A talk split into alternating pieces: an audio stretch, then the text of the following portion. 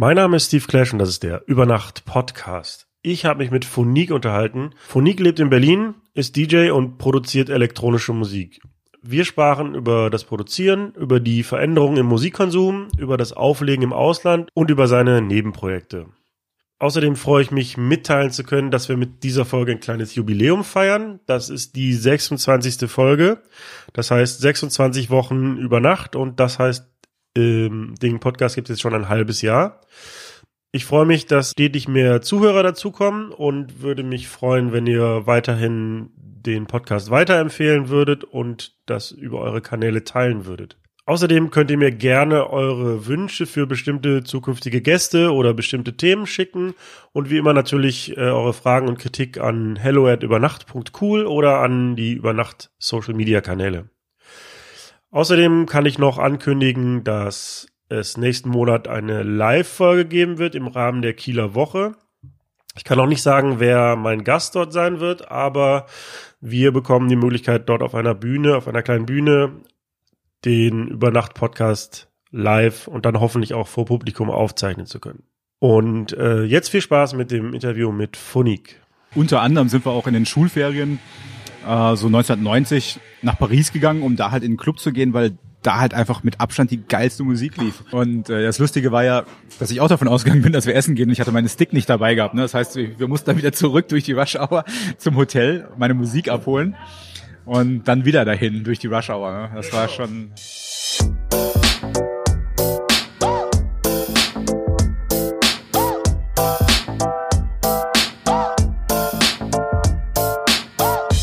Über Nacht mit Steve Clash. Ja, mein Name ist Michael Vater. Ich bin unter dem Künstlernamen Phonique unterwegs und produziere elektronische Musik, vorwiegend Hausmusik, äh, Deep House und lege auf als DJ und ja, versuche mich so in den Randbereichen halt auch noch so ein bisschen zu verwirklichen. Geboren, aufgewachsen bist du auch im Ruhrgebiet, beziehungsweise aufgewachsen im Ruhrgebiet? Ja, ich bin in äh, Camp Lindfort geboren. Da habe ich die ersten fünf Jahre meines Lebens verbracht. Ähm, das ist so ein kleiner, kleiner Ort, in dem auch Timo Maas zur Welt gekommen ist.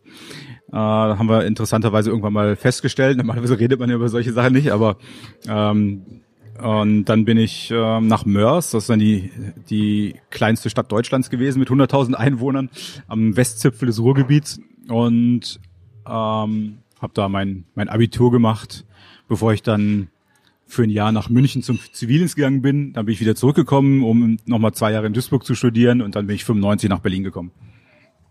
Äh, wir hatten schon eine Teilnehmerin im Podcast, die auch äh, aus Mörs kam, nämlich äh, Farina, lädt auch auf. Ähm, und ich habe ja auch gesagt, ich kenne nur einen Club in Mörs eigentlich, das ist das Bollwerk. Gab es das damals schon? Nee, sagt mir gar nichts. Nee, nee, nee. nee. Okay, also die Cobra gab's damals, das war so eine Disco. Ja, die, die habe ich auch von gehört. Ja. Und dann gibt's die Röhre. Ähm, die, die hat witzigerweise ein alter Freund von mir irgendwann übernommen und macht da irgendwelche, macht da seine, seine, sein, sein Pappprogramm oder so, aber ich äh, habe auch äh, bis auf eine Tante keine Verwandtschaft mehr da, deswegen bin ich auch nie da. Hast du, also als du die ersten Male so ausgegangen bist, äh, in Clubs gegangen bist, hattest du schon immer das Interesse für elektronische Musik oder warst du da breiter aufgestellt? Äh, ja, ich witzigerweise hat es direkt mit äh, mit Hausmusik angefangen. Das war damals so eine so eine Welle, die die praktisch losgetreten wurde. Ich würde sagen so in Mörs so 1988. Da war ich 16. Äh, da hatten wir einen DJ gehabt, der hieß Andreas Schneider. Der hat in einem Plattenladen gearbeitet und ähm, hat so die die heißesten Scheiben äh, aus UK und, und US irgendwie am Start gehabt und hat, hat aufgelegt, hat so unglaublich, also Acid, Acid House und House aufgelegt und ähm, hat Veranstaltungen gemacht, so kleine Partys und das war, das war wie so eine Erleuchtung halt. Das war so, nachdem man früher davor halt so Marillion und Iron Maiden gehört hat, war das dann so auf einmal so, wow, was ist das denn so? Leute tanzen, haben gute Laune und so. Ne? Und ähm, das hat mich damals schon total geflasht. Ich bin äh, erst ein, also eine Zeit später irgendwie habe ich angefangen in Clubs zu gehen, aber trotzdem war das noch eine Zeit, wo Hausmusik noch so eine Sparte war, also wo es noch nicht irgendwie auf jeder Kirmes und in jedem Radio lief. Und ähm, hast du das auch so wahrgenommen, dass es so ein, ja, ja, es war eigentlich so eine Subkultur, ne? Das war auf jeden Fall eine Subkultur, wobei halt auch die ersten ersten Hits, die ich wahrscheinlich mitbekommen habe, die waren eigentlich ja schon Hits. Das war so äh, so Big Fun, Inner City, ähm, Lil Louis, French Kiss. Das waren ja auch Sachen, die teilweise in die Charts gekommen sind, aber das hat man irgendwie für sich als Underground wahrgenommen. Heutzutage würde man, glaube ich, nicht mehr so denken. Aber zumindest kann ich mich daran erinnern, dass es jetzt schwierig war, irgendwie den ganzen Freundeskreis davon zu überzeugen, irgendwie in so einen Hausclub zu gehen, weil das halt kannten die meisten nicht und hatten da irgendwie Berührungsängste. So das. Ja, es war witzigerweise, also es war früher, es gab coole Partys, da war dann auch die Musik ein bisschen gemischt. Ähm, aber es gab dann immer so eine so eine House-Session, weil es halt noch keine eigene Kultur so in dem Sinne war. Und das Einzige, wo es wirklich verbreitet war damals, ähm, waren Gay-Clubs. Und dann bin ich halt echt mit Freunden wegen der Musik ganz oft in irgendwelche Gay-Clubs gegangen, um, ähm, um da gute Hausmusik zu hören. Und unter anderem sind wir auch in den Schulferien äh, so 1990 nach Paris gegangen, um da halt in den Club zu gehen, weil da halt einfach mit Abstand die geilste Musik lief. Und es hat sich, also der, der Club war halt, na, ich würde mal sagen, 60 Prozent gay. Und ähm, da hat sich nachträglich herausgestellt, dass einer der Residents dort Laurent Garnier war. Und äh, der hat sich ja bis heute gehalten und äh, die Szene ganz schön geprägt, würde ich sagen. Ja, du hattest mir ja gerade im Vorgespräch schon gesagt, dass du dann als Jugendlicher dann am Wochenende ins Auto gestiegen bist vom Ruhrgebiet aus und dann nach ja, Paris gefahren bist, um feiern zu gehen. Ja, genau. Also Paris ist ja von, von West, Westdeutschland, von, von der Westspitze zum Glück nur so viereinhalb Stunden Autofahrt entfernt. Es hört sich immer so weit an erstmal, aber viereinhalb Stunden in dem Alter sind durchaus machbar. Und dann, wenn man dafür was geboten bekommt, Habt, habt ihr dann gewürfelt, wer ähm, am Ende dann den Wagen zurückfahren muss nachts oder habt ihr da übernachtet? Nee, wir haben da übernachtet. Wir haben da Leute kennengelernt, so junge Modedesigner und so. Da haben wir teilweise mit 14 Leuten in zwei Zimmern gepennt. Also es ging schon. Und ähm, welche Clubs haben dich im, im Ruhrgebiet geprägt? Also wo, wo bist du ausgegangen? Ähm, so die, die ersten Läden waren die Königsburg in Krefeld, das Plastik in Duisburg und äh, in Düsseldorf gab es den Ratinger Hof. Ähm, da war ich ziemlich viel. Das war so mit so der wichtigste Laden. Und ähm, es gab noch einen, Laden, das Relax. Das hat aber gerade zugemacht, als ich angefangen habe, da auszugehen. Und ähm, dann bin ich noch ganz oft nach Köln ins Yokoto. Das war auch ein Gay Club, wo ich dann auch mit 18 angefangen habe zu arbeiten. Ähm, da war auch die Musik Hammer und da hat dann Sven Feth irgendwann angefangen, einen Donnerstag zu machen und das war das erste Mal, dass irgendwie ein DJ-Name irgendwo auf dem Flyer stand für mich, wo es hieß so, jetzt kommen, gehen alle, da kommen die Leute nur hin, weil jemand auflegt, der bekannt ist. Und ich habe sogar damals so gedacht, was, was soll daraus werden? Warum sollen am Donnerstag äh, Leute in den Club kommen? So, äh, die müssen doch alle arbeiten und äh, wegen einem Namen. Das und ja, habe mich damals eines Besseren belehren lassen müssen und Sven Feth hat absolut das Haus gerockt und tierisch Leute gezogen. Aber wenn du sagst, dass in der Zeit, als du angefangen hast auszugehen, eher der Club wichtig war und irgendwie die, die Musik, aber jetzt nicht der DJ-Name oder der Künstlername.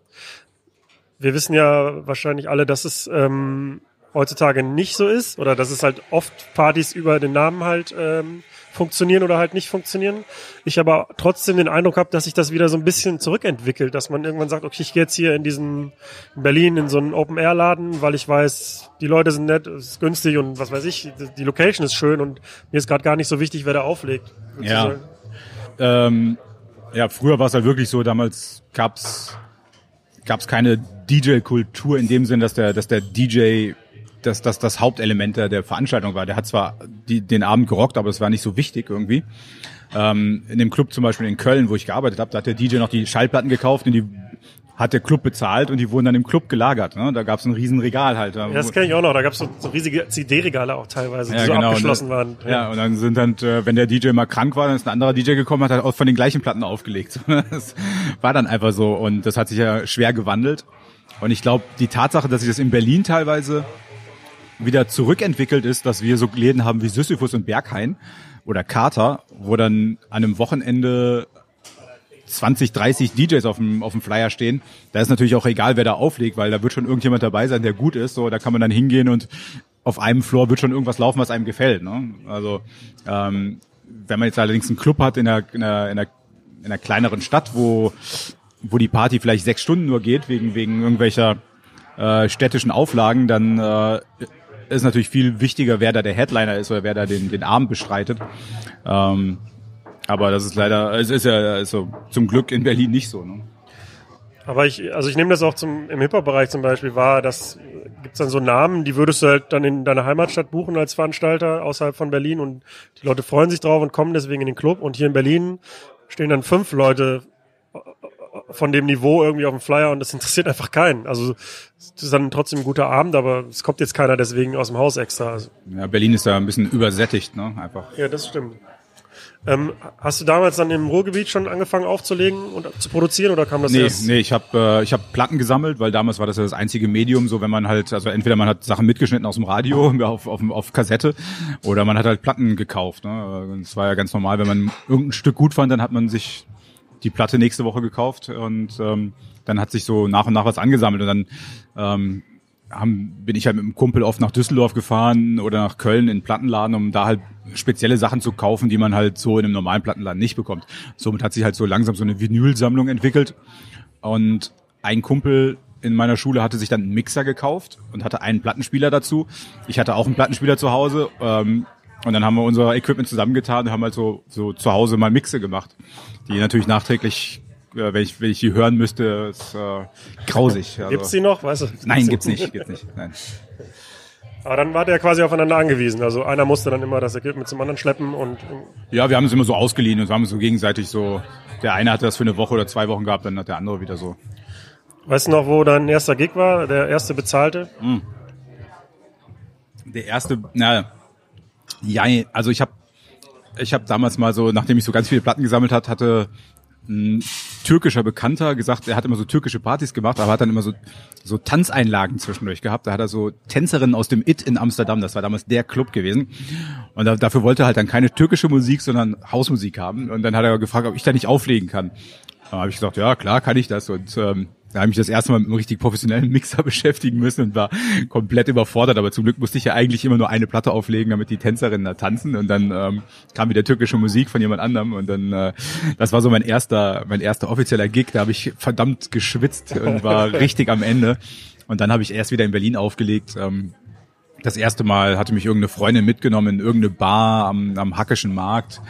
Ich weiß auch gar nicht mehr, was das war, ehrlich gesagt und habe da so ein bisschen was mit aufgelegt, aber auch noch so, auch noch ganz unprofessionell. Und dann habe ich ja, ähm, ich habe ja relativ bald, nachdem ich nach Berlin gekommen bin, angefangen Veranstaltungen zu machen und habe dann so über die Veranstaltungen bin ich ins DJing reingekommen. Ich habe dann ähm, so die ersten zwei Stunden auf der Veranstaltung selber aufgelegt und habe mir so pra Praxis angeeignet.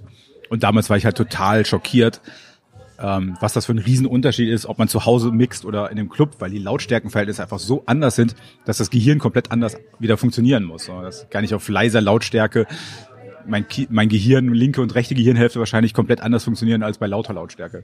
Ja, da, da kann ich mich auch noch dran erinnern, dass, dass man dann im heimischen Schlafzimmer unter so klinischen Laborbedingungen halt auflegen geübt hat und dann hat man halt gedacht, okay, ich hab's jetzt raus. Und äh, dann stehst du im Club und auf einmal, äh, Ja. im besten Fall hast du einen Monitor, wenn du Glück hast. Äh, Und Ja. dann ähm, ja, merkst du einfach mal, dass es ein, ein riesiger Unterschied ist. Alter. Du hast gesagt, du hast in Duisburg studiert. Ja, ja, ich habe in Duisburg mein Vordiplom in Chemie gemacht und ähm, wollte dann eigentlich nach Amsterdam ziehen, um da weiter zu studieren, aber irgendwie hat das mit dem mit der Anerkennung des Vordiploms nicht geklappt. Dann habe ich gedacht, ach, dann gehe ich nach Berlin und habe dann hier weiter studiert, aber das ist dann im Sande verlaufen, weil dann die Musik mehr, mehr und mehr in den Vordergrund gerückt ist. Das heißt, der Grund für deinen Umzug nach Berlin war dann das Studium in erster Linie. Genau, ja.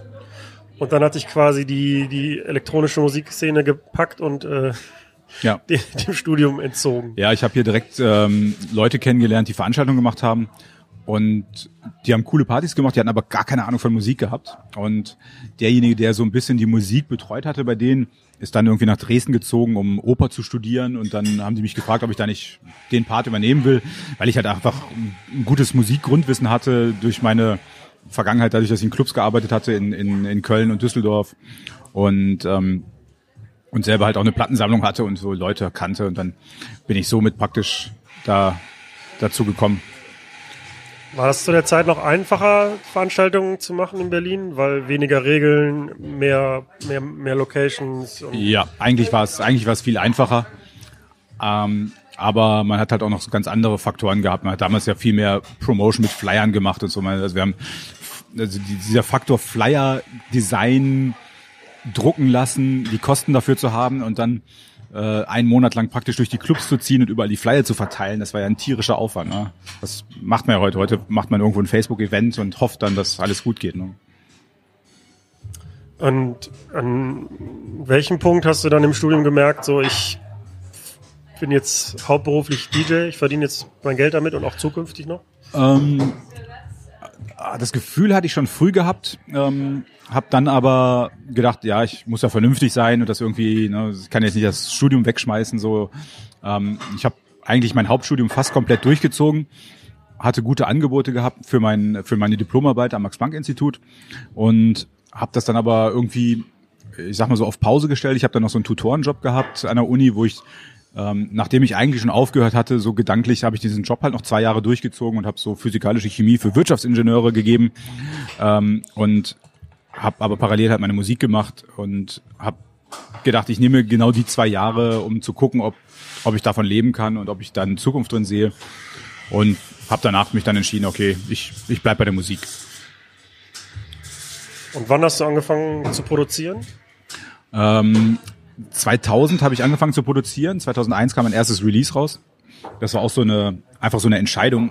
Ähm, da habe ich, da war ich im Urlaub auf, äh, auf, auf irgendeiner Insel in Thailand und habe dann ähm, mal die Ruhe gehabt, so in mich zu gehen. Habe gedacht, Mensch, eigentlich habe ich so viele Ideen und das ist eigentlich der nächste nächste logische Step, Step einfach mal mich ins Studio zu setzen und, und, und was zu starten. Aber damals war es natürlich nicht so einfach. Da gab's gab's nicht so Ableton und man setzt sich zu Hause hin und guckt ein YouTube-Tutorial und fängt dann einfach an, sondern das war damals noch mit Kosten verbunden. Da habe ich halt echt noch einen, äh, einen Studiotechniker gebucht für für ich sag mal für 2000 Euro, um halt mal so die ersten Sachen an den Start zu bringen und habe dann so total stolz dann drei Tracks oder so fertig gehabt habe die dann einem befreundeten Labelchef gegeben. Das war der Pierre von von ähm, BCC. Das war so ein Label, auf dem so Dole und Com, Formaldehyd und so so alte Berliner Hausproduzenten halt waren. Und der hatte damals gerade ein neues Label am Start, das hieß Comfort Musik. Und dann habe ich ihm die Tracks präsentiert und gesagt so, ja, was denkst du? Und dann meinte er so, ja, die Tracks an sich ganz gut, aber die klingen alle scheiße und hat mir damals meinen damaligen Studiopartner praktisch an die Hand gegeben und meinte, hier, produziere doch mal alles mit dem neu oder misch das nochmal neu ab und dann, ähm, dann können wir das rausbringen. Und dann auf die Art und Weise habe ich damals äh, Alexander Krüger kennengelernt, der unter dem Namen Dub Taylor oder Tiger Skin und Korsakov so unterwegs ist heutzutage. Und ähm, habe seitdem bis letztes Jahr eigentlich oder vorletztes Jahr zusammen produziert. So. Das heißt, um das nochmal zu verstehen, also bevor du mit Tiger Skin zusammengearbeitet hast, also mit Alex Krüger, bist du wirklich mit, einfach mit einer Idee im Kopf in das Studio reingelaufen Du hast gesagt, so, jetzt machen wir das so? Oder? Genau, ich habe so meine Ideen zusammengekramt. Ich habe so ein so eine Edit-Software damals gehabt, die hieß Samplitude, die, mit, dem, mit der nehme ich heute immer noch meine Mixe auf, so ähm, an einem Computer, der nie am Internet angeschlossen war. Ähm, und habe da so schon mal so, so Layouts gemacht für die Ideen, die ich hatte und bin mit denen dann praktisch habe ich dann halt diesen Studiotypen gebucht. Ich glaube, der hat damals 50 Euro die Stunde bekommen oder so, also für für Studio und seine seine Hilfe, um halt dann drei Tracks sozusagen fertig zu machen. Ähm, ja, das war der erste Schritt und dann mit denen mit denen dann halt zum Label, dann wieder neu ins Studio, um die Sachen nochmal vernünftig aufzunehmen und ja, das war das. Aber dann heißt, du hattest von Anfang an halt Hilfe von jemandem, der auch ähm, ja, der produzieren kann und der, der auch weiß, wie man Ideen dann so umsetzt, dass sie im Club halt auch gut klingen. Ja, ganz genau. Also mh, mm, ich habe auf meiner ersten ersten EP, die auf ähm, ich weiß gar nicht mehr ganz genau, welches meine erste EP war, ehrlich gesagt, weil ich hatte damals so, die erste wurde, glaube ich, meinen ersten also die, die ersten drei Tracks habe ich damals an Komfortmusik gegeben, aber ich glaube, die Nummer ist dann später rausgekommen, als die Tracks, die ich danach an Martin Lansky gegeben habe, der sie auf seinem damaligen Label Intim rausgebracht hat. Und da war dann zum Beispiel ein Track drauf, den ich komplett selber gebastelt hatte. Ähm, mit meiner mit meiner Editing-Software sozusagen. Da habe ich aber halt auch drei Wochen dran gesessen und das ist ein Track, den hätte ich damals mit mit dem Alex Krüger in einem Nachmittag fertig gehabt. So, also das das Verhältnis von von Arbeit und und und und Ergebnis. Und ähm, deswegen hatte ich mir dann damals auch gedacht, so, pff, warum soll ich mich jemals alleine irgendwo äh, hinsetzen? Erstmal, man zweifelt halt auch, vor allen Dingen am Anfang, man zweifelt ja auch immer ständig, ob das jetzt so gut klingt oder nicht, oder ob noch was fehlt oder ob man was besser machen kann. Und da ist ein Partner schon, der ein bisschen Erfahrung hat, extrem hilfreich. Was mich halt überrascht hat, als ich damit angefangen habe, ist, also ich dachte halt, sobald man die Software verstanden hat, fängt man halt an, seine Ideen umzusetzen. Und aber das stimmt ja so nicht, weil der größte Teil der Arbeit fängt ja erst an, wenn du die Software verstanden hast, nämlich dann die ganzen akustischen Kniffe und Tricks zu lernen, damit das, was du dir vorgestellt hast, wie es klingen soll, am Ende auch so im Club klingt. Und ähm, das fand ich aber auch, weil ich halt nie mit jemandem zusammengearbeitet, der das, der mir gesagt hat, so geht's, auch immer teilweise recht frustrierend, weil du dann irgendwie denkst, zu Hause im Kopfhörer, aber es klingt mega gut, dann probierst du es im Club aus und denkst so, das ist ja furchtbar, so das. Ja. Ähm, also du gehst ja auch offen damit um, dass, dass du immer einen Partner hattest im Studio. Ähm, Ja. aber es ist ja auch gängige Praxis so, dass Leute sich Sachen ghost producen lassen. Das heißt, dass ähm, DJs sagen, geben halt, also produzieren oder releasen ihre Stücke. Am Ende hat es aber jemand anders produziert und die haben letztlich vielleicht gar nicht oder sehr wenig dazu beigetragen. So, ähm, wie stehst du dazu? Also generell muss jeder selber wissen, was er macht, aber es ist natürlich ein, eine komische Praxis irgendwie. Es hat irgendwie, also es, ist, also es ist eigentlich eher traurig, dass es funktioniert in der Gesellschaft, als also das ist eigentlich trauriger als das die Tatsache, dass es Leute halt machen. Ne? Aber ähm, das war ist ja schon, ja, es ist, ja auch schon damals so üblich gewesen. Ähm, ich ich, da, ich will ja gar keinen Namen nennen von von Leuten, die damals schon extrem erfolgreich auf einmal waren und dann äh, haben sich mit dem Produzenten verkracht und dann ist die Musik auf einmal komplett anders geworden. Das fand ich schon schon schon schon sehr sehr merkwürdig. Ähm, ja, das Ghost Producing, äh, ich, da, da, das hört sich für mich immer so nach nach so einer reinen Business-Idee an. So, ne? Da einer pro- produziert das und der andere ist irgendwie geil darauf aufzulegen und in der Öffentlichkeit zu stehen und deswegen äh, treffen die sich jetzt irgendwie. Und ich weiß nicht, bei so, ich, so Robin Schulz oder so, ich glaube, der von dem, der kriegt ja auch alles produziert von jemandem, der dafür dann die Hälfte der Gage von Robin Schulz bekommt, habe ich neulich irgendwie von jemandem gehört. Ähm, funktioniert ja als Modell, ne? Ist ja, können sie dann ja machen, aber äh, ich, ja, ich weiß gar nicht. Wenn ich in den Club gehe und einen DJ hören will, dann interessiert mich in dem Moment eigentlich, was der auflegt. So nicht, ob der jetzt schon mal was Geiles produziert hat.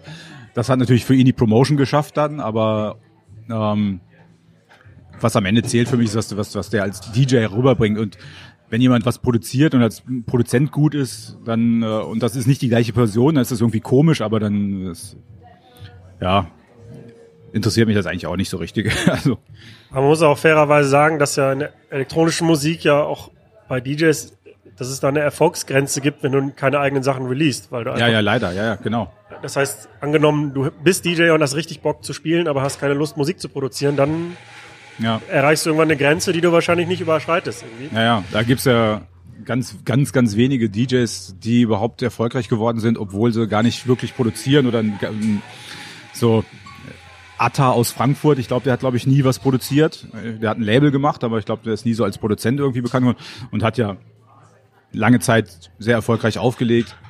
Und ich glaube, Sven Feth hat auch schon ewig nichts mehr produziert. Ne? Der hat früher mal produziert und jetzt seit 20 Jahren lebt er von seinem Ruf einfach. Ist ja auch super. Aber es, heutzutage ist, sind die Produktionen einfach das, das, das Nummer eins Promotion Tool für, für einen DJ. Ne? Ist schon mal jemand an dich rangetreten und hat dich gefragt, ob du ihm Sachen produzierst? Ähm, nee, nicht wirklich, nee. Ähm, es gibt schon mal so Sachen, dass Leute halt ähm, so Kooperationen halt dann haben wollen oder ähm, ich habe jetzt gerade gerade zum Beispiel einen, äh, einen Produzenten aus Georgien, der echt gute Sachen macht, auch schon Sachen rausgebracht hat, aber merkt, dass er irgendwie keine Aufmerksamkeit erregt und hat jetzt praktisch aus eigener Tasche halt äh, ein bisschen was investiert, um halt einen Remix von mir zu bekommen, damit er halt seinen Track gleichzeitig mit einem Remix von mir anbieten kann, äh, um dann halt mehr Aufmerksamkeit bei den Labels zu, zu bekommen. Was ich auch für, vollkommen legitim finde. Ich versuche ihm da auch zu helfen und auch Label zu finden. Ähm, aber ansonsten, nee, so nicht. Wir haben mal damals, äh, Alex und ich haben mal für, für Louis Austin, für den Sänger, haben wir mal vier Tracks fürs Album produziert. Das steht natürlich in den Credits drin, aber ist im Grunde genommen ist es das gleiche. Ich meine, da steht dann Lu- Louis Austin Album, ähm, da fragt ja keiner eigentlich, wer hat das jetzt produziert. Ne? Da weiß man, da geht's darum, das ist der Sänger und ähm, Wobei ich ja glaube, dass so in der Popmusik auch äh, auch gängige Praxis ist, dass, Ja, ja, dass, ja, ja. dass es Produzenten gibt und Sänger gibt, Ja. aber dass da auch noch irgendwie zumindest heutzutage offener kommuniziert wird als in der elektronischen Musik. Also ja, ist das so? Weiß ich. Ja, also ja, da wird's. Also ich meine, da ist es halt. ja, so ein Drake-Album oder so, ich meine, der sitzt ja nicht allein im Studio und klickt sich das. Nee, nee, das so. sowieso nicht. Aber wenn ich ja gerade die deutsche Popmusik teilweise sehe, was dafür, wie viele Autoren dahinter stecken hinter einem so einem Track und dann ist da so ein, so ein ähm, Max Giesinger oder wie der heißt so, der dann irgendwie er, irgendwie erzählt, wie er seine Gefühle in die Songs steckt Ja, und dann, okay, dann ja, sind ja, okay. aber äh, die 100, 100 Songwriter, die dahinter stecken so. Ja, Nee, da gebe ich dir Aber, recht, das stimmt. ja. Also da wird's ja tatsächlich auch so ein bisschen verschleiert. Ja. Aber es ist halt interessant, dass halt bei der elektronischen oder bei Hausmusik, bei Clubmusik, die ja eigentlich so sowas Persönliches ist, also jemand, der auflegt und selber auch noch produziert, dass selbst da auf einmal ein Ghost Producer reinkommt. Das, das ist halt so absurd irgendwie bei so einem bei so einem kleinen Produkt, dass selbst bei so einem kleinen Produkt im Grunde genommen äh, so eine Lüge dahinter stecken kann. Ne? Aber ja, ist leider so. Aber wenn, wenn du jetzt deinem jüngeren Ich oder jemandem, der jetzt anfängt, irgendwie aufzulegen und zu produzieren, wenn du dem einen Rat geben würdest, so, also würdest, du sagen, so, vertief dich so in ein Ding ganz stark oder Also ich habe äh, ich, ich bin gerade an einem Punkt, wo ich ähm, äh, wo ich auch überlege, was ich selber halt noch so nebenbei machen kann, neben dem meinem eigenen Projekt Phonik, äh, Produktion und und und Auflegen und ähm, habe zum Beispiel äh, äh, mir, also ich war, ich war die ganze Zeit auf, einer, auf der Suche nach einem jungen DJ, den ich praktisch äh, genau das machen kann, wo ich praktisch Mentor sein kann und den ich praktisch versuche, eine Karriere mit aufzubauen. Aber auf eine, auf eine organische Art und Weise halt. Ähm, und das habe ich letztes Jahr angefangen. Ähm, ich habe eine, äh, eine, eine DJ gefunden aus, aus, äh, aus Odessa. Ähm, und mit der ich super, mich super gut verstehe, weil, weil, weil, weil das ein ganz toller Mensch ist und ganz als DJ eine sehr gute war. Ähm, legt in Odessa fünfmal am Wochenende auf ähm, und hab, hab ihr von meinem Konzept erzählt und sie hat da voll Bock drauf gehabt. Und seitdem machen wir das so. Äh, das heißt, ich habe sie dann auch schon mal nach Berlin eingeladen zum Auflegen und dass wir zusammen ins Studio gehen können und versuche halt mit ihr das zu machen, ähm, also alle, alle Fehler zu vermeiden, die man machen kann und alles gleich so richtig zu machen, was man richtig machen kann. Und mh, wenn man es schafft, selber Sachen zu produzieren, komplett 100 Prozent, ist es super. Es ist natürlich verdammt viel Arbeit, aber ähm, ich finde es ganz gut, weil es gibt gerade jetzt in, jetzt in unserer Zeit gibt es so viele ältere DJs und Produzenten, die ähm, die einfach nicht mehr auflegen, die äh, gute Ideen haben oder gutes Know-how haben äh, und so ein bisschen vielleicht auch gerade an einem Punkt sind, wo sie jetzt überlegen, wie, wie soll die Zukunft aussehen, jetzt wenn sie über 40, über 50 sind oder so. Ich finde es ich finde es schon eine, eine schlaue Idee als junger junger DJ sich so jemand zu nehmen, einfach und, und man wenn man sieht, so der junge DJ hat das Potenzial vielleicht mit seinen Gigs gutes Geld zu verdienen, ähm, warum sich nicht mit jemandem zusammentun, der die Erfahrung hat und ähm, dass beide davon profitieren halt. Ähm, was nicht heißen soll, dass der Ältere jetzt der Ghost Producer werden soll, sondern einfach, dass man sich zusammentut und äh, ja zusammenarbeitet halt. äh, Der, ja, der, sein Wissen weitergibt oder seine Erfahrung. ja, genau, sein Wissen weitergibt, dass der, dass der Junge halt vom, vom, vom Alten was lernen kann, dass man zusammen ins Studio geht. Und ich kenne das ja selber von mir, man geht ins Studio, hat tolle Ideen und dann ähm, der, der, der Mitproduzent, der, der, der Profi ist, der will dann erstmal 200 verschiedene Hi-Hats ausprobieren, ob die auch alle, wie, welche vielleicht am besten klingen könnte. Das ist natürlich auch dann verdammt, verdammt langweilig manchmal, verdammt, verdammt zeitaufwendig und dann ähm, ist ja auch praktisch, wenn man dann als junger, junger, junger DJ vielleicht hinkommt oder Produzent und, und seine Ideen ähm, bespricht, große, ein großes Layout erstellt und dann kann der, der die Erfahrung hat, halt sich in Ruhe damit beschäftigen und seine, seine, seine Tüfteleien machen und dann kommt man halt wieder und, und arbeitet halt weiter dran. So, man kann sich ja auch irgendwie gut arrangieren, ohne dass es irgendwie ein falsches, ein Fake-Produkt irgendwie wird. Und ähm, das mache ich zum Beispiel jetzt mit, mit, mit dieser DJ Belkina, ähm, dass wir zusammen ins Studio gehen und solche Sachen halt umsetzen. Und ich versuche halt schlaue Konzepte zu entwickeln, wie man halt ähm, äh, Promotion machen kann heutzutage, dass es halt auch effektiv ist. Ähm, wir haben zum Beispiel einen Bootleg gemacht neulich ähm, von einem Feist-Track. Feist ist ja eine ganz großartige Sängerin und ist ein Track, da gibt's keinen, gibt's keinen einzigen guten Remix zu. Der, der Track an sich ist auch komplett unspielbar für einen Club. Und wir haben, haben ein richtig geiles Bootleg gebastelt, haben das einem erfolgreichen YouTube-Channel angeboten, also erfolgreich in Anführungszeichen. Ach, die haben 80.000 Abonnenten, was ja schon ganz gut ist. Ja, es gibt natürlich auch welche, die haben eine Million Abonnenten. Ähm, und die haben den Track von uns exklusiv bekommen für YouTube, dass sie es als erstes als Premiere auf ihrem Channel hochladen dürfen äh, in Kombination mit einem Free Download Link, äh, der bei uns halt äh, Follower generiert so. Äh, und solche Konzepte einfach zu erarbeiten, finde ich ganz spannend und da da kann man als als junger junger DJ und Produzent sicherlich viele Wege finden, wie man wie man ja eine Fanbasis sich aufbaut, ohne dass man halt einfach jemandem Geld zahlt und sich Tracks ghost producen lässt. Ich sag mal, der, der DJ-Beruf ist ja auch noch nicht so alt, als dass es da halt schon so eine Kultur gäbe, wo, wo Wissen halt weitervermittelt wird. Und ähm, ja, vielleicht wäre ich in meiner Anfangszeit auch dankbar gewesen über jemanden, der mir gesagt hätte, pass mal auf, so, so läuft das Business und Auf jeden Fall, ja. konzentrier dich mal auf die oder die Tätigkeiten, dann, dann hast du halt schneller Erfolg oder so. Ja. Ähm, aber also was ist deine Motivation dahinter, so tatsächlich so Wissen weiterzugeben oder ist es eher so, ein, so eine Geldanlage oder, oder also Ja, nee, beides. Also, ähm, ne, also die Möglichkeit, also nehmen wir an, man baut sich jetzt einen DJ auf, der ganz extrem gesagt, man baut sich jetzt einen Nina Kravitz oder einen Solomon auf, der die halt pro Auftritt äh, 20, 30, 50.000 Euro kriegen ähm, und man da halt einen Anteil von kriegt, dann ist man ja ist man ja auch glücklich so. Ähm, das ist jetzt, das ist jetzt die Möglichkeit. Äh, Jetzt bin ich natürlich komplett bei dem Pro Projekt zum Beispiel ähm, derjenige, der halt in Vorleistung geht. Ne? Also ich, äh, ich investiere irre viel Zeit in, in das Projekt, ohne überhaupt einen Cent zu sehen. Und wenn das Projekt gut geht, ähm, dann, dann sind wir am Ende beide glücklich. Und wenn nicht, dann habe ich auf jeden Fall ein paar Erfahrungen gesammelt. So. Und ich mache auf jeden Fall Sachen, die mir Spaß machen. So. Ähm, und wenn es gut geht, kann man überlegt, kann man sich überlegen, ob man das vielleicht noch noch mit ein paar weiteren Leuten sich so macht, so, dass man weitere Leute findet, die man, denen man das so weiter weiter reichen kann, das Wissen und die Erfahrung. äh, wie heißt die DJ? Äh, Belkina. Okay, verlinken wir in den Show Notes. Ja, gerne. Witzigerweise, die hat zum Beispiel auch, also die hat sich selber Nastia Belkina genannt, ähm, weil sie Nastia heißt.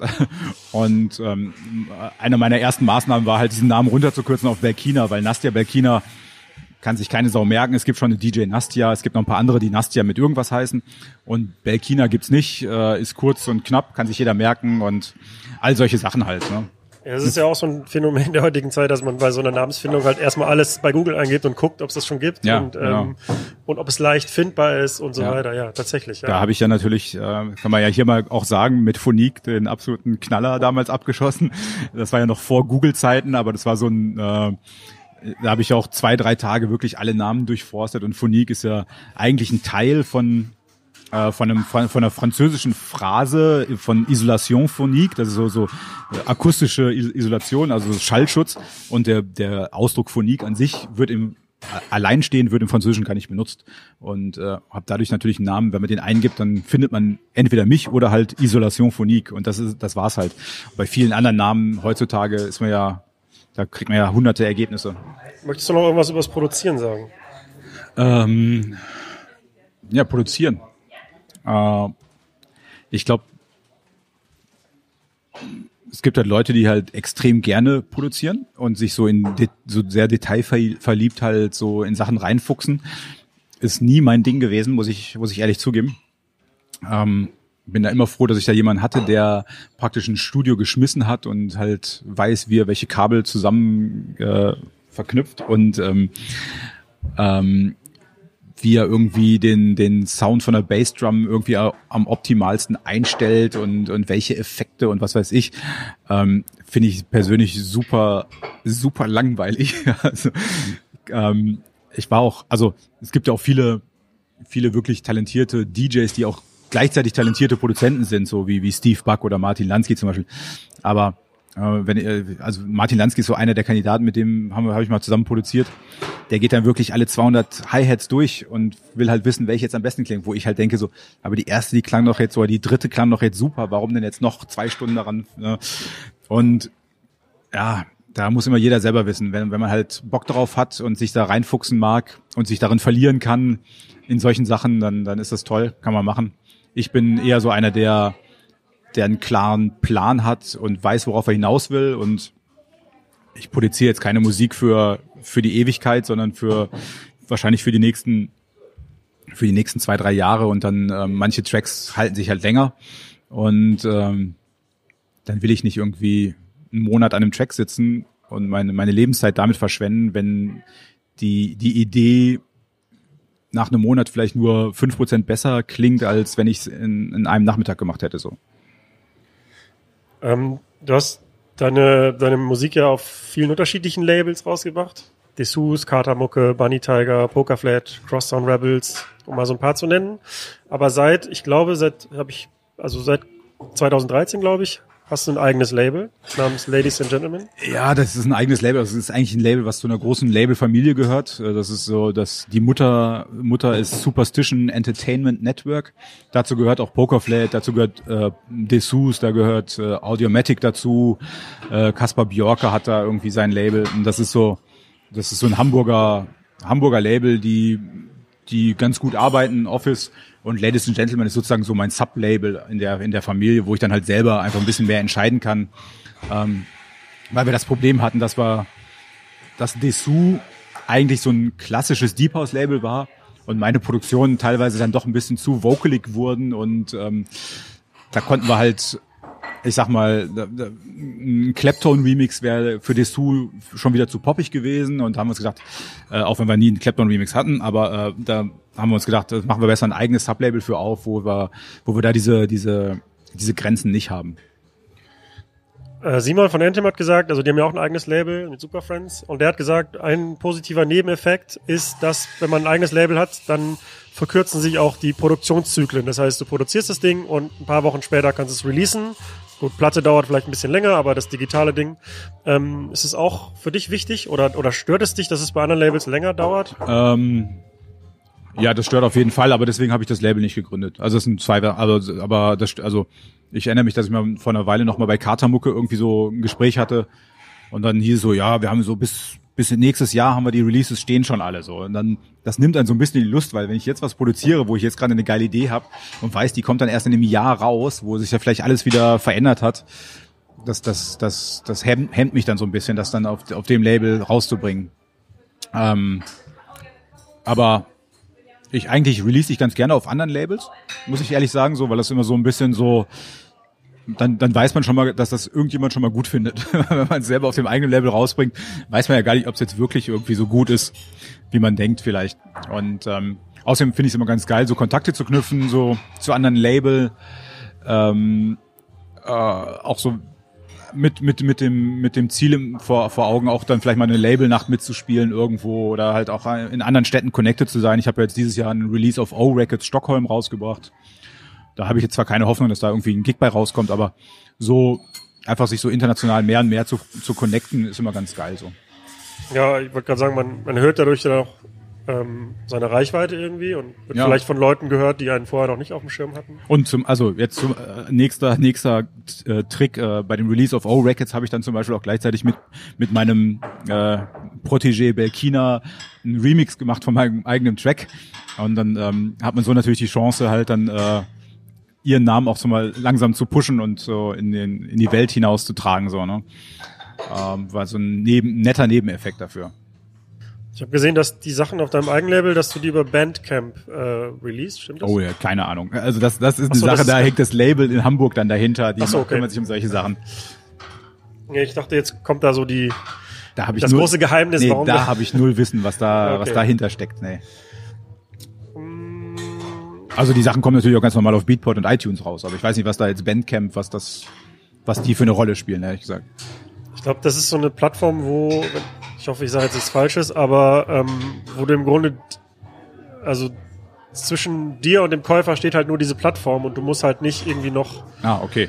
Also du kannst da relativ easy Sachen hochladen und dann den Preis bestimmen und ich weiß nicht, nehme mal an, die Plattform kriegt da eine kleine Fee dafür, aber so relativ Okay. unkompliziert und independent, so habe ich es verstanden. Okay. Ich also jetzt jetzt keinen Quatsch erzählt, aber Okay. Ich, ich weiß auf jeden Fall, dass unser Label ganz normal released, also ganz, meine, unsere Sachen sind auf Beatport, auf Amazon, auf, auf iTunes, überall zu erhalten, so. Ähm, ja, ich habe ein Interview gelesen von dir, da hast du über dein letztes Album Green Supreme gesprochen. Und ich zitiere das jetzt mal. Ähm, durch die Erfahrung aus den ersten drei Alben und in Anbetracht der starken Veränderung des Marktes kam es einfach dazu, dass ich ein Album erschaffen wollte, das man sich auch noch in zehn Jahren von Anfang bis zum Ende anhören möchte.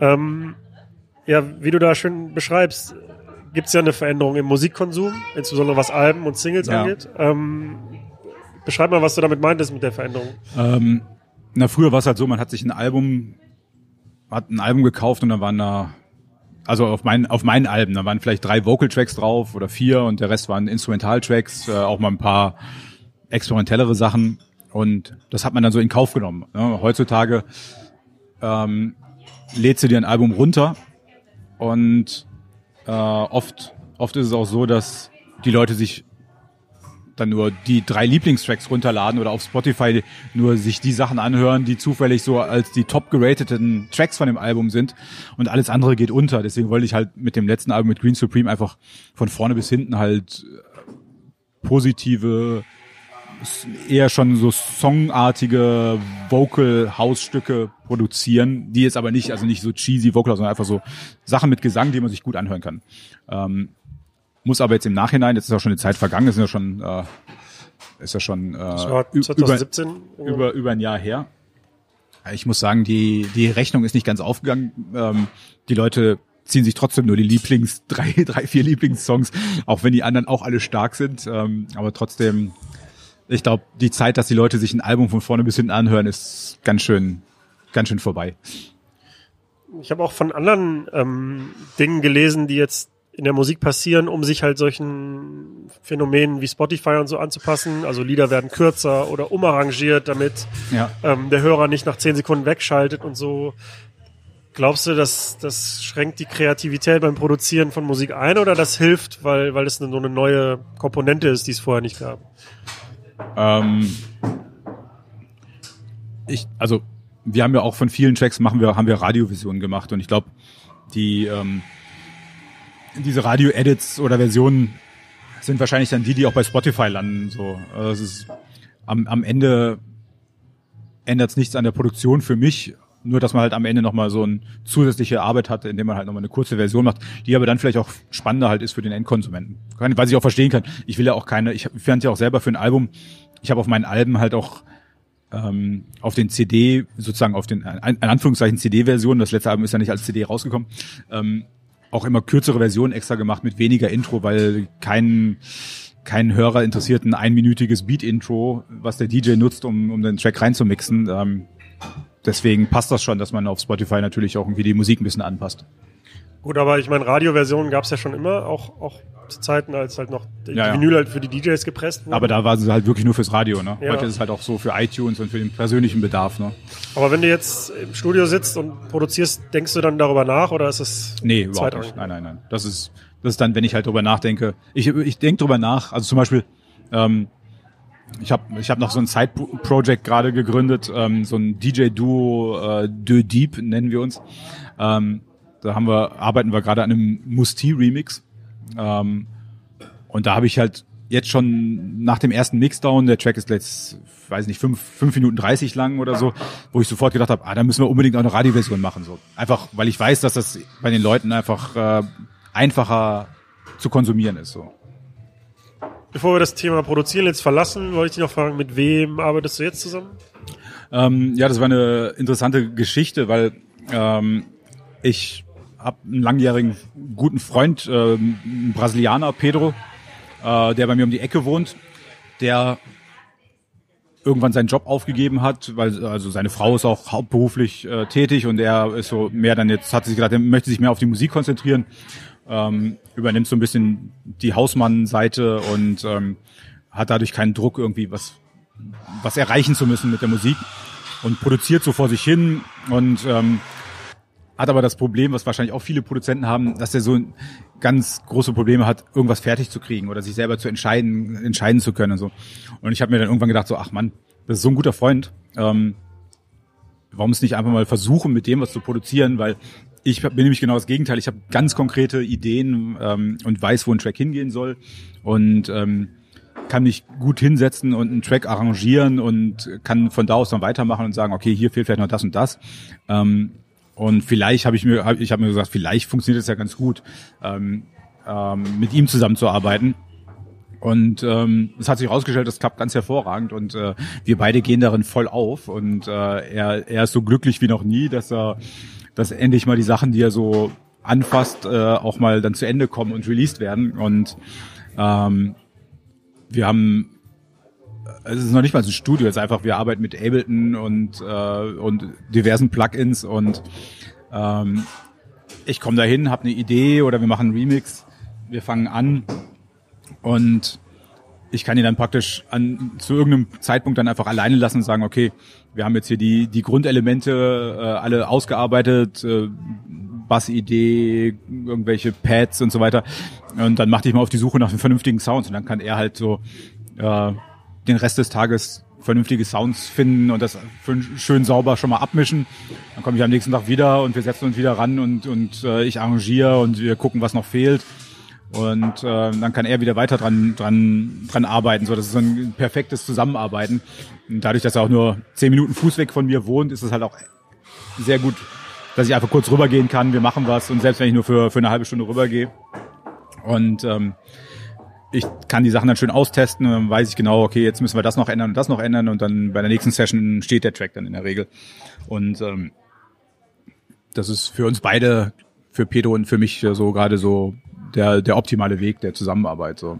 Und ähm, sind extrem, extrem äh, effektiv und ähm, ich habe auch vorhin schon erzählt, ich habe noch so ein, so ein weiteres Projekt äh, De Deep äh, gerade gegründet mit dem ähm, mit dem Felix, äh, Felix von Jaschow, der ist eigentlich so ein GZSZ-Darsteller, aber ist seit Ewigkeiten auch DJ und äh, produziert zu Hause, aber halt nicht nicht auf dem Level, wie, wie wir es als normale DJs, die in den Clubs gereift sind, halt, äh, sondern dadurch, dass er halt leider, leider in Anführungszeichen in dem Fall halt so diese Prominenz hat durch, durch so eine Fernsehsendung, ähm, äh, hat er, hat er es auch echt schwer immer gehabt, gute Gigs zu bekommen, weil er halt immer aus den falschen Gründen gebucht wurde.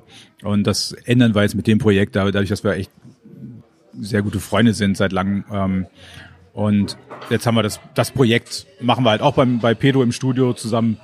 Und es klappt alles so, so hervorragend. Wir sind so, wir sind alle so happy, dass jetzt so die Sachen alle richtig zusammenkommen. Und ähm, ja, so, so fügen sich gerade ganz viele, ganz, ganz viele verschiedene Sachen.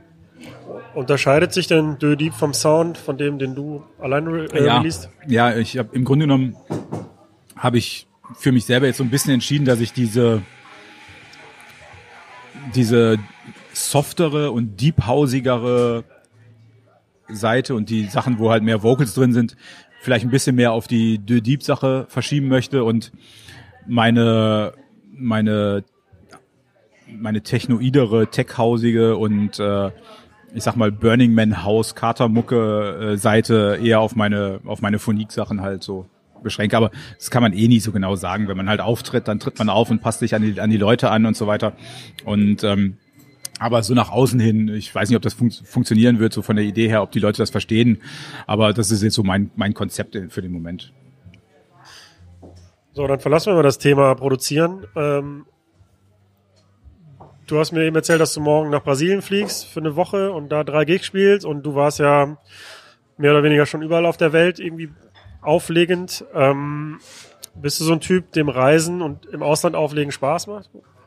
Ähm, ja, also ich lege super gerne im Ausland auf. Ähm, lerne gerne nette, coole Leute kennen im Ausland. Manchmal ist es halt auch nicht so, aber oft ist es ja so, dass man ähm, man kommt, also gerade wenn man sich jetzt schon irgendwie einen Namen aufgebaut hat in der Vergangenheit, wird man ja oft sehr nett begrüßt und behandelt und man die Leute versuchen einem dann immer so die schönsten Ecken und, und Restaurants und so weiter zu zeigen und ähm, ähm, das das ist natürlich ganz ganz geil eigentlich so. Es ist irgendwie ist es komisch zwischendurch. Also zum Beispiel, ich komme, also wenn ich morgen nach Brasilien fliege, das kann gut sein, dass es schon mein 50. Mal ist, dass ich nach Brasilien fliege, weil ich halt fünf, sechs Mal im Jahr hinfliege und das ist schon seit über, über zehn Jahren. Vielleicht ist mein 40. Mal, aber wenn man dann irgendwann mal in irgendein Dorf da kommt und um da aufzulegen, ähm, und der Promoter einen dann fragt, ob man das das erste Mal in Brasilien ist, dann fühlt man sich schon irgendwie ein bisschen komisch, aber normalerweise ist es halt nicht so. Ne? Normalerweise wissen die Leute einen zu schätzen und, und freuen sich auf einen und, und, und kennen die, die History und so und dann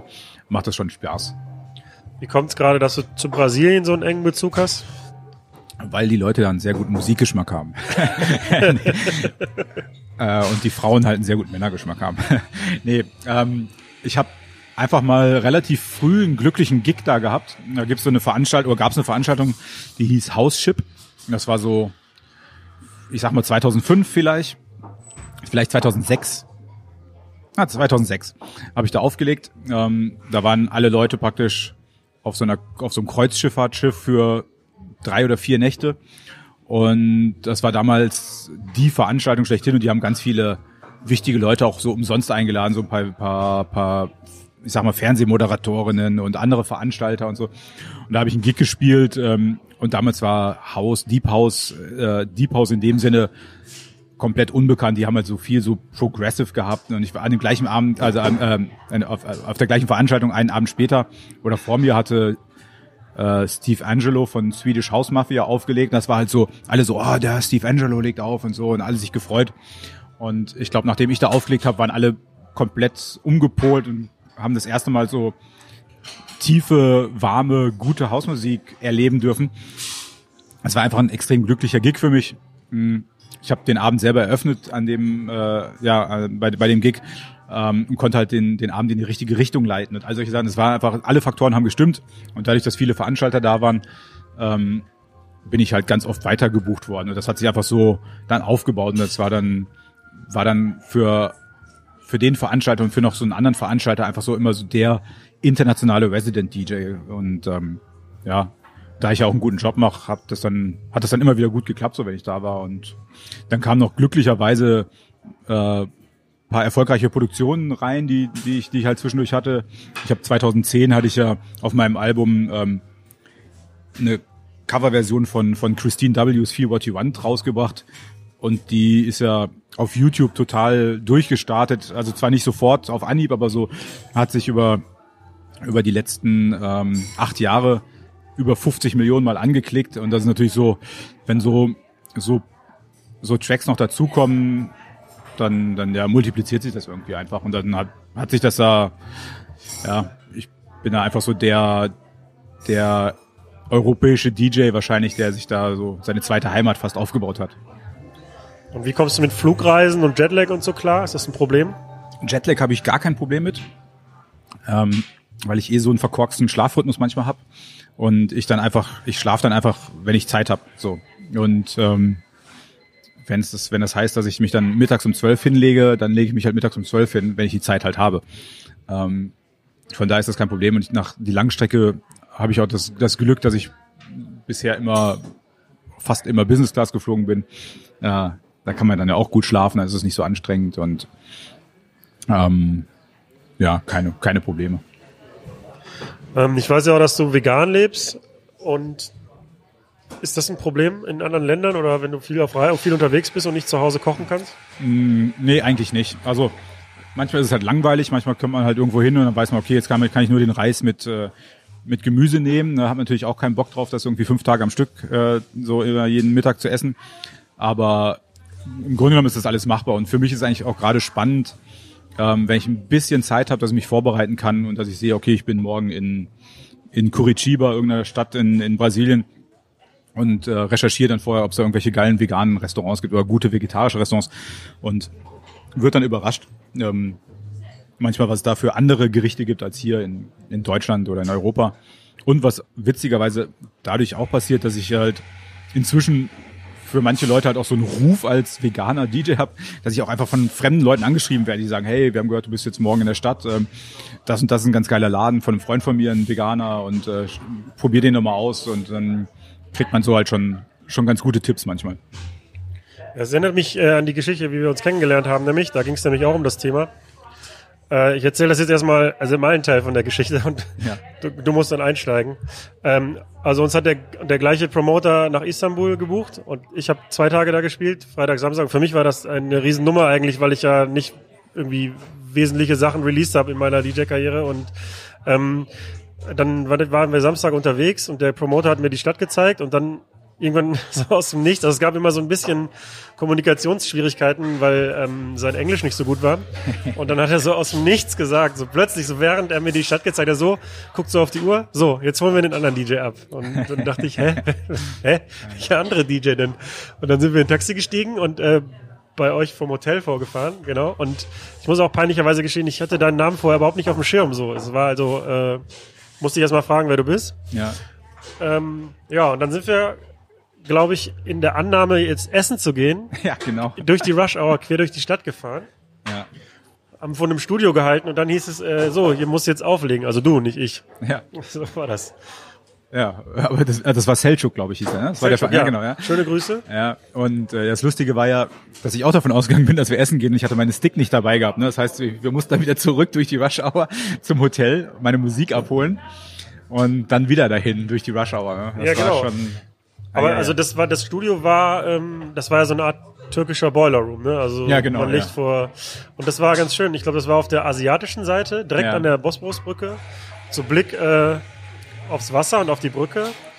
Und ich meine, das wäre das Studio gewesen, wo, wo Burak Yeta produziert. Und der hat ja irgendwie vor nicht allzu langer Zeit so Nummer 1 hier in Deutschland gehabt, Weekend oder wie das hieß. Oh, also, wie heißt der Typ? Burak Yeta. Sagt mir gar nichts. Die, die Popmusikhörer werden das jetzt wissen. Nee, Okay. tatsächlich. Also, Okay. weil da hingen ja auch irgendwie so dann, irgendwie so, so, ja, die Plakate nicht, aber irgendwie war, also, Ja. das war auf jeden Fall sein Studio und, ähm, ja, der hatte auf jeden Fall Nummer 1 jetzt irgendwie. Ist gar nicht so lange her. Also, Habe ich aber auch nur durch Zufall irgendwie rausgefunden. naja, interessant. Egal, und dann wollten wir statt dann da aufzulegen erstmal den, das Restaurant suchen, nämlich das vegane Restaurant und sind ja, dann genau. zu Fuß losgelaufen. Ähm, und das Schöne war eigentlich, dass man dann direkt an dieser Bosporusbrücke lang gelaufen ist, die ja so sehr modern ist und auch irgendwie viel Autoverkehr und so, und aber wir dann eigentlich mehr oder weniger durch so Gärten gelaufen sind, wo so alte türkische Muttis irgendwie noch die, die Wäsche aufgehängt hat, oder, äh, aufgehangen haben und Ja. das so ja, so, so der Kontrast zwischen dem modernen Istanbul und dem, dem traditionellen Istanbul. Ja. War Ja, auf jeden Fall lustig. Ähm, aber ähm, ja, bei all den Kommunikationsproblemen, die wir hatten, war, muss ich sagen, so ähm, waren die sehr gastfreundlich. Also ich hatte da, ich durfte mir noch nicht mal irgendwie mein eigenes Wasser bezahlen am Kiosk oder so, weil Ja, die ja. waren immer sehr darauf bedacht, dass man sich wohlfühlt und das, ich fand das ziemlich schön eigentlich so. ja.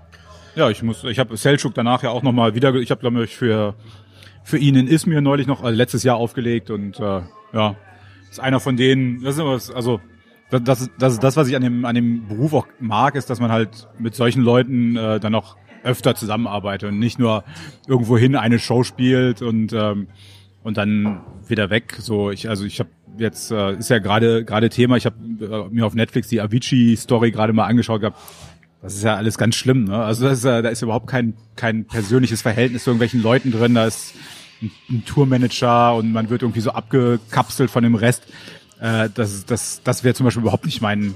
Also so würde mir Touren überhaupt keinen Spaß machen, denke ich mal, außer vom Geld her.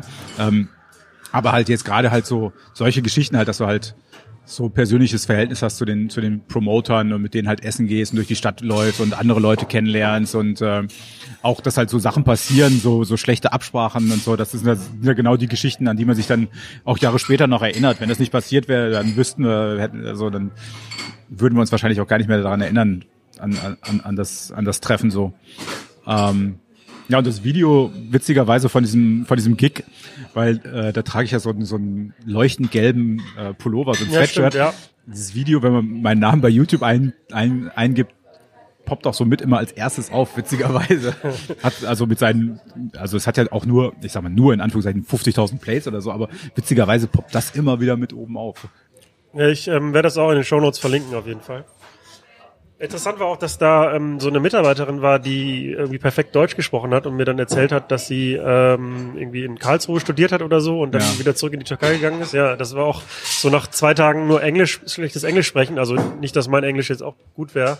Äh, kommt dann auf einmal jemand auf dich zu und spricht dich auf Deutsch an. Ja, aber es passiert mir in der Türkei halt natürlich extrem oft, ne, weil da echt viele, viele haben halt irgendwelche Verwandten oder irgendwelche Wurzeln auch in Deutschland. Ne, und die gerade in dem Business, in diesem Musikbusiness und oder, oder irgendwie sowas, ähm, das ist, glaube ich, dann auch eins der, der, der, der Jobs, wo die Leute halt auch Bock haben, wieder zurück nach Istanbul zu gehen und da zu arbeiten. Wenn es jetzt, ich sage es mal, wenn es jetzt ähm, Elektroinstallateure wären oder so, die werden, hätten wahrscheinlich keinen Bock aus Deutschland wieder zurück nach Istanbul, aber in so einem Business geht man dann auch vielleicht mal wieder den Weg zurück und, und, und ja, und bringt da seine Erfahrung aus Deutschland mit. Aber interessant finde ich und fand ich auch so das große Interesse an so der deutschen und vor allen Dingen so an der Berliner elektronischen und Technokultur. Also da gibt's ja viele Läden, die ständig irgendwelche deutschen Acts buchen und auch Ja. dann so, so, so Clubs haben dann so Namen wie Kloster oder irgendwie sowas, so Ja. deutsche Namen. Und Ja. ähm, also die haben scheinen ein großes Interesse zu haben an, an Und wie, erzähl doch mal, äh, ist ja für, auch für mich und vielleicht auch für den Zuhörer interessant, wie bist du an den Gig da gekommen und wie kam es dazu und was hast du da genau gemacht dann? Ich glaube, dass ich will jetzt nichts Falsches sagen. Ich war zweimal insgesamt in Istanbul und habe aber drei Gigs gespielt. Ähm, also ich weiß, ich glaube, das war der zweite, das zweite Mal, als ich da war. Und der Selchuk hat mich auf Soundcloud gefunden, einfach so ganz. Okay. So, Das heißt, der hat ein, der hat ein Set von dir gehört Genau. oder Tracks oder ein Set? Ein Haupt- Set, genau. Ja, Und dann okay. hat er mich angeschrieben und ähm, dann war ich natürlich total aufgeregt und dachte, ah, das klappt eh nicht so. Und irgendwann hat er mir dann per E-Mail die, die Flugtickets geschickt. Und da dachte ich, okay, jetzt scheint das, äh, scheint das safe zu sein. So. Ja, das ist lustig, ne? Ja, ich habe auch ein- eine meiner interessantesten Gigs, die ich je hatte, kam über Soundcloud rein. Also was mir nicht, ist jetzt nicht gerade die Nummer eins äh, Booking App oder ähm, da habe ich auf dem Sonar oder äh, Ex-Sonar oder Nebensonar oder wie es heißt, nee, außer, wie heißt das, das Sonar, äh, die Sonar-Partys, die nicht Sonar genannt werden dürfen, ne, in Barcelona. Es gibt ja die Auf so einer. Off-Sonar, genau, genau. Äh, auf so einer Off-Sonar äh, Off-Sonar-Party aufgelegt und ähm, war so ein Poker-Flat und ah, Luke Solomon Showcase, irgendwie sowas. Und danach, nach dem Gig, bekomme ich halt so eine Mail auf Soundcloud von einem von einem Typen, der sagt so, ja, wir haben hier so ein, äh, ein japanisches Restaurant in Bangladesch. Ähm, glaubst du, du könntest irgendwie, hast du Lust da aufzulegen? Wir würden gerne eine Party mit dir machen. So klingt natürlich schon ganz suspekt. Erstmal so ein bisschen rumrecherchiert und gesehen, dass es halt in Bangladesch überhaupt gar keine Clubszene gibt. Ich habe nicht einen DJ gefunden, der jemals in Bangladesch aufgelegt hat. Aber fand das irgendwie so spannend, habe dann erstmal zurückgeschrieben und dann ist es halt tatsächlich zu dem Booking gekommen. Und ähm, es ist in der Tat so, dass es noch nie vorher eine elektronische Party gab, wo halt ein internationaler DJ aufgelegt hat. Äh, ich war sozusagen der erste elektronische internationale DJ, der da jemals in Bangladesch aufgelegt hat. Es hat einmal Giles Peterson schon mal aufgelegt auf einer, auf einer Hochzeit. Ähm, aber die haben halt auch keine Clubs. Ne? Da gibt's keine Clubs, da gibt's kein Alkohol. Alkohol ist verboten. Also es gibt in Hotels gibt's Alkohol für die für die Ausländer, aber Einheimische dürfen da offiziell auch nichts trinken.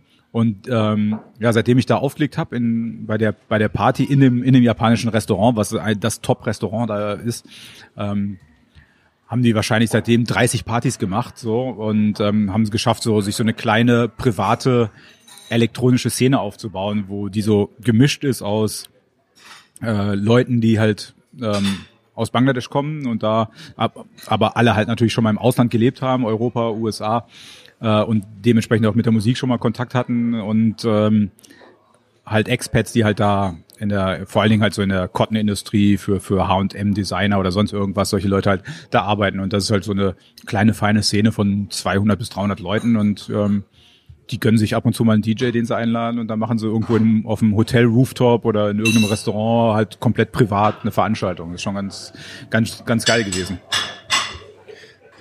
Eine Sache fällt mir gerade auch noch ein, was, was diese Istanbul-Geschichte angeht, nämlich an dem Tag, bevor wir uns getroffen haben, oder in der Nacht ist eigentlich auch noch was interessant, Lustiges passiert. Ähm, ich habe ja abends vorher schon gespielt ähm, und habe mich dann da mit so einem Mädel auf der Party unterhalten. Das war auch eine Freundin von den Veranstaltern.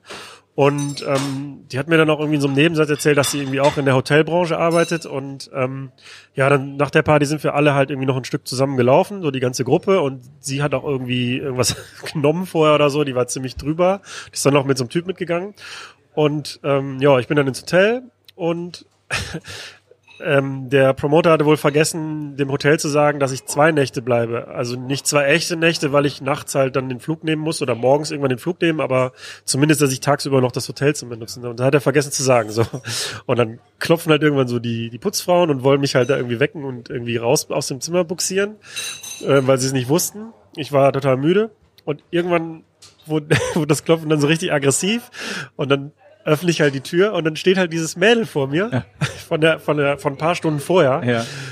die sich aber überhaupt nicht mehr daran erinnern konnte, wer ich bin. So, hat's komplett vergessen und ich so auf Englisch so, hey, na, erinnerst du dich noch so Krass. Ja. gestern so und so, wie so, nö, super awkward, super unangenehm. Jetzt, also bis zum Ende auch nicht mehr gereilt, so dass ich das bin. Die ist wohl dann, ja, nach dem Club halt direkt zum Wow. Arbeiten gegangen Ja, und ja, hat mich, hat dann in dem Hotel, in dem gleichen Hotel gearbeitet. Krass.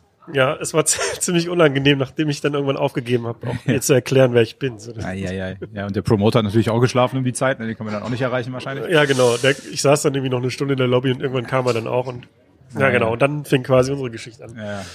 Aber ähm, wo du das Avicii-Ding ansprichst, das wollte ich auch noch nämlich besprechen, Ja. wo wir gerade über das Reisen reden. Ich habe mir die Doku tatsächlich auch äh, angesehen und war auch überrascht, weil ich mich vorher mit dem Thema Avicii überhaupt nicht auseinandergesetzt habe. Also ich kannte halt die Musik aus dem Radio und das war's halt. ja. Ähm, genau, das wollte ich halt wissen, so wie wie es dir auf Reisen ergeht. Ne? Man ist ja viel alleine, ja. im Flugzeug unterwegs und ähm, es Ja. klingt nach einem Traumjob, aber man muss fairerweise sagen, es gibt auch Momente, wo es halt langweilig ist. Ja, einfach. man muss halt, ja, man muss, äh, ich, entweder muss man muss dafür geschaffen sein oder man muss halt lernen, sich damit, äh, damit, damit irgendwie ähm, leben zu können, also so oder die, die Zeit nutzen zu können. Ähm, ich bin ja jetzt äh, nicht nicht auf so einem Avicii-Level. Ich bin noch nie mit, oder was heißt noch nie? Also ich, ich ich reise generell nicht mit mit Management, Tourmanager oder Tour Tourbegleiter. Äh, wenn ich in Brasilien bin, bin ich halt immer mit einem mit, mit jemandem unterwegs. Das ist äh, der Diogo, der meine Bookings macht, der praktisch mein, der in dem Fall dann mein, mein Tourmanager sozusagen ist, weil er auch gleichzeitig mein, mein, mein Best Buddy ist und mein, mein, mein Warm-Up-DJ. Ähm, das heißt, der, der, der vereint alle Funktionen, so, die man, die man haben kann. Ähm, und aber ansonsten bin ich halt wirklich immer alleine unterwegs und ich habe da aber auch überhaupt kein Problem mit. Ähm, bin ganz gut organisiert. Ich, wenn ich weiß, dass ich irgendwie einen frühen Flug habe, dann weiß ich, dass ich am Abend vorher halt auch nicht irgendwie zu viel trinken darf, damit die Reise nicht zum, zum Problem wird. Ähm, und ich versuche dann die Zeit auch äh, zu nutzen, weil wenn man sonst nur im Flieger sitzt oder im Flughafen, was ja ein großer Teil der, der Zeit ist, des, des Jobs ist ja einfach am Flughafen warten, umsteigen, im Flieger sitzen, äh, ist schon ganz wichtig, dass man sich Aufgaben mitnimmt so und ähm, die Zeit sinnvoll nutzt. Ähm, manche produzieren halt im Flieger vielleicht, aber ähm, aber für mich ist es halt auch so Playlisten bearbeiten, Tracks durchhören, andere Sachen aufschreiben und ähm, dann dann klappt das irgendwie ganz gut. Aber ja, wenn wenn man wenn man Fliegen nicht mag oder so, dann dann wird es natürlich schon problematisch so ein Job. Ne? Kannst du ungefähr abschätzen, wie viel Zeit du im Jahr in Berlin verbringst und wie viel nicht? Ähm, nee, äh, das ändert sich halt auch immer so. Ich habe jetzt gerade, ich, ich bin ja genau vor einem Jahr nochmal Vater geworden, ein zweites Mal. Und bin auch seitdem wieder gerne ein bisschen mehr in Berlin und versuche nicht immer so große Touren zu machen. Das heißt, wenn ich jetzt mal irgendwo hinfliege, dann immer maximal zwei Wochenenden, dass ich so zwölf Tage unterwegs bin. Ähm, bin jetzt schon, bin schon viel in Berlin, würde ich sagen. Ja, damit greifst du jetzt quasi meine nächste Frage vorweg, nämlich wie das Familienleben mit dem Auflegen vereinbar ist und ob ob es vielleicht nicht teilweise sogar dann besser ist, weil du dann in den Zeiten, wo du unter der Woche vielleicht jetzt zu Hause bist, dann dich mehr um die Familie kümmern kannst, als Ja, wenn du jetzt so einen 9-to-5-Job hättest. Ja, also ich, klar, ich bin ja unter der Woche habe ich halt volle volle Zeit für die Familie. Ähm, das heißt volle Zeit. Ich habe natürlich auch noch meine Studio-Sessions. Ich habe, ich mache, äh, versuche ein, zweimal die Woche so eine Office-Session zu machen, ähm, wo ich auch bei meiner bei meiner Booking-Agentur sozusagen ins Office gehe und da mitarbeite, ähm, was heutzutage echt essentiell ist, so wenn man wenn man wenn man äh, einen guten Job machen will, so oder gut verbucht sein will. Ähm, aber ich bin halt viel, ich bin halt viel mehr verfügbar, würde ich sagen, als normale, normale 9-to-5-Väter. Ähm, und äh, im Februar hatte ich so eine Tour in Indien gehabt. Da habe ich dann gleich die Familie mitgenommen, haben wir unser, unser Lager in Goa aufgeschlagen und ich bin dann von da aus immer losgeflogen. Haben wir es dann noch gleichzeitig verbinden können. Ähm, ist alles eine Organisationssache, würde ich sagen. Dann kriegt man Familienleben gut hin und vielleicht sogar besser hin als mit einem regulären Job. Freut sich dann die Familie über solche Reisen oder ist es dann auch irgendwie Stress? Nee, also über Indien haben sie sich sehr gefreut. Ähm, da habe ich auch gleich die Schwiegermutter mitgenommen. da haben wir, also reist du doch mit Entourage und nicht mit dem Ja, ja, genau. Ja, die hat, aber es war jetzt nur Indien. Und ähm, nee, ansonsten muss ich sagen, wenn ich jetzt jetzt morgen nach Brasilien fliege, für eine Woche weg bin, tut mir das natürlich auch total gut. Ne? Mal ähm, so, so sehr man die Familie liebt, aber einfach mal zwischendurch mal ein paar Tage Ruhe zu haben und äh, ähm, ähm, ja, nicht, nicht immer alle fünf Minuten erreichbar sein zu müssen und, und oder auf irgendwas reagieren und äh, ah, das tut auch schon ganz gut. Das ist dann auch, da ist, es ist zwar ein Job, aber ich glaube, in dem Moment ist eher ein Urlaub für mich jetzt.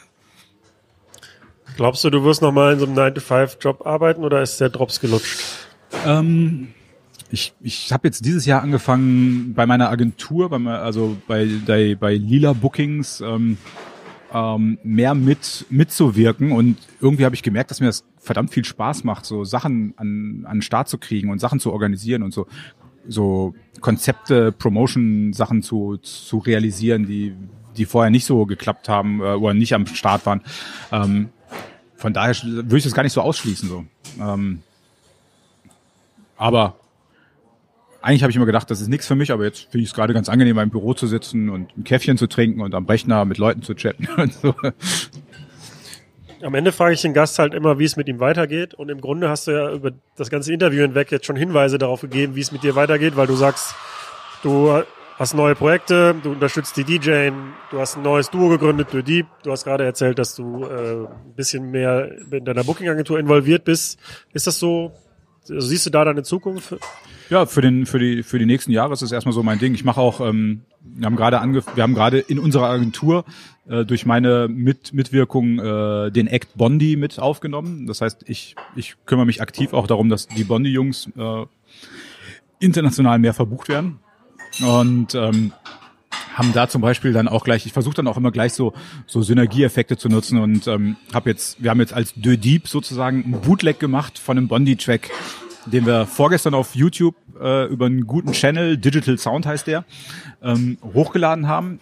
Die haben 200.000 Follower und haben jetzt nach anderthalb Tagen schon 5.000 Plays, was irre gut ist. Ähm, und so, so, so Ideen zu entwickeln, macht mir total viel Spaß. Und aber noch ein viel größeres Projekt für mich, für die Zukunft gerade, an dem ich auch aktiv arbeite, von dem ich noch nichts erzählt habe. Damit kommst du jetzt um die Ecke. Okay. Damit komme ich jetzt um die Ecke nochmal ganz schnell als schönen Abschluss. Ich arbeite gerade daran, ein äh, Best of Phonique Album zu machen mit all den guten Vocal Tracks und das aber komplett als akustisches Album, komplett umarrangiert und äh, halt Gitarre, Piano und so weiter. Das heißt, du, du nimmst, um dich kurz zu unterbrechen, mhm. sorry, also du nimmst die Vogelspur von jedem Track und genau. alles andere wird neu und akustisch. Genau, richtig. Und äh, da musste ich natürlich auch erstmal jemanden finden, der alle Instrumente gut beherrscht und so weiter. Ähm, da ist auch viel Planung mit drin und ähm, arbeite da mit dem Claudio von Mighty Oaks zusammen. Ähm, so, so ein, so ein Folk-Trio, die auch relativ erfolgreich sind und ähm, haben die ersten zwei Demos schon so, so fertig, an denen wir jetzt schon arbeiten. Und ähm, der Plan ist jetzt, jetzt im Mai, vielleicht im Maximum Juni, die neun oder zehn Tracks halt komplett umgeschrieben zu haben und dann im August, September ins Studio zu gehen mit den Musikern und das komplett aufzunehmen.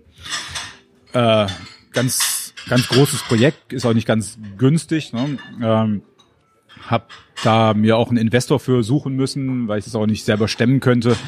Ähm, ist ein ganz spannendes Projekt und da steckt viel Herzblut drin und die, die ersten zwei Stücke, die, die, die ähm, Claudio da vorbereitet hat, ähm, die da, als ich das erste Mal gehört habe, habe ich auch einfach Gänsehaut gekriegt, weil es einfach so wunderschön ist, seine seine eigentliche elektronische Musik mal in so einem Akustikkontext zu hören und wo man sieht so, hey, also und Claudio kommt halt nicht aus der elektronischen Musik und ist halt selber begeistert und sagt so Mensch toll wie wie viele wie viele Elemente da drin stecken und der geht da auch voll drin auf hat da macht das macht das total Spaß und da vielleicht mal eine Brücke zu schlagen zwischen elektronischer und akustischer Musik. Und zwar nicht auf dem Weg, dass man einfach mal einen elektronischen Remix von einem akustischen Track macht, sondern genau in die andere Richtung geht, macht total viel Spaß und ähm, ja, das ist eins der anderen Projekte, aber das ist dann nächstes Jahr dann natürlich dann auch irgendwann abgeschlossen. Und was danach kommt, das wissen wir noch nicht.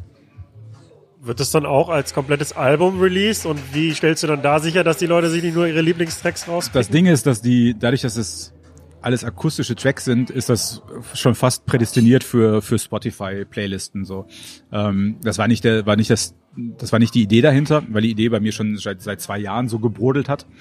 Ähm, ich habe ja früher auch mal Tracks mit Erland Oye produziert von Kings of Convenience und hatte mit dem im Januar in, in Chile noch mal eine Show gehabt und äh, das hat mich nochmal darin bestärkt, irgendwie mich da mal so reinzuhängen und habe dann jetzt in, in dem in dem Rahmen mich natürlich mit ganz interessanten Leuten getroffen und zusammengesetzt und habe erfahren, dass so viele Labels und ähm, Verläge halt auch ihren Künstlern empfehlen, hey, mach doch mal akustische Coverversion. Also halt, aber jetzt, das ist jetzt, diese Empfehlung ist jetzt an, äh, an, an, äh, an Bands halt äh, rausgegeben worden, weil solche, solche Versionen halt super gut in Playlisten laufen und ähm, nachdem ich mich mit, mit Erland äh, Reue unterhalten habe, was er monatlich nur allein an Spotify und GEMA verdient, dass er davon leben kann, ist es, glaube ich, äh, eine Sache, wo man, wo man so ein Album dann auch wieder refinanzieren kann.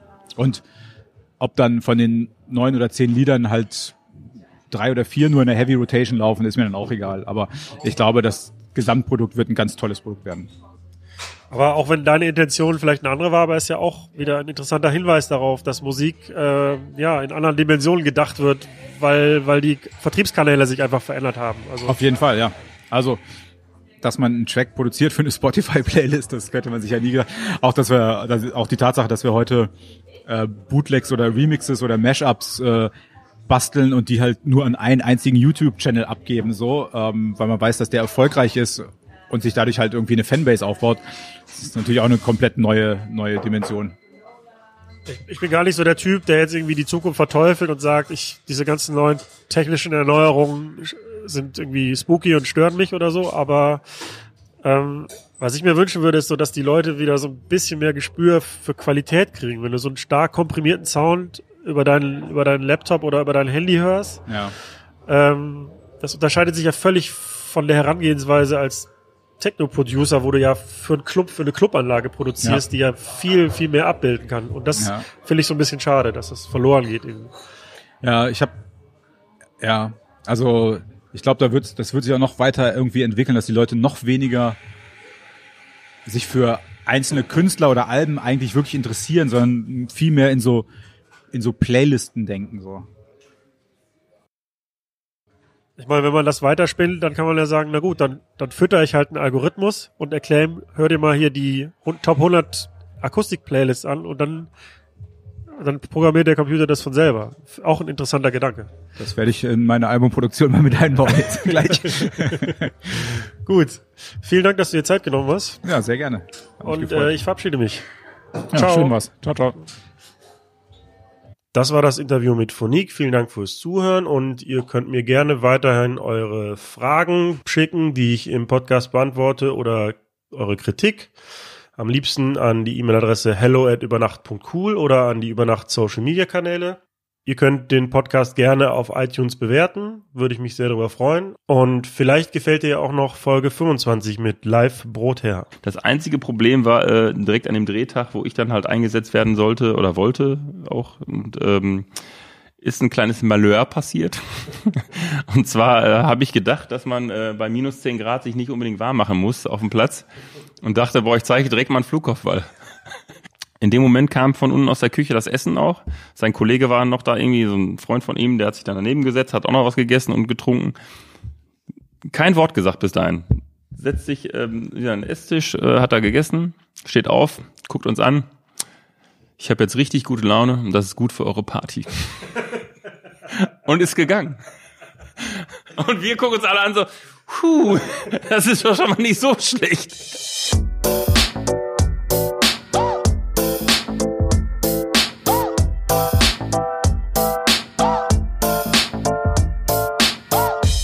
Über Nacht mit Steve Clash.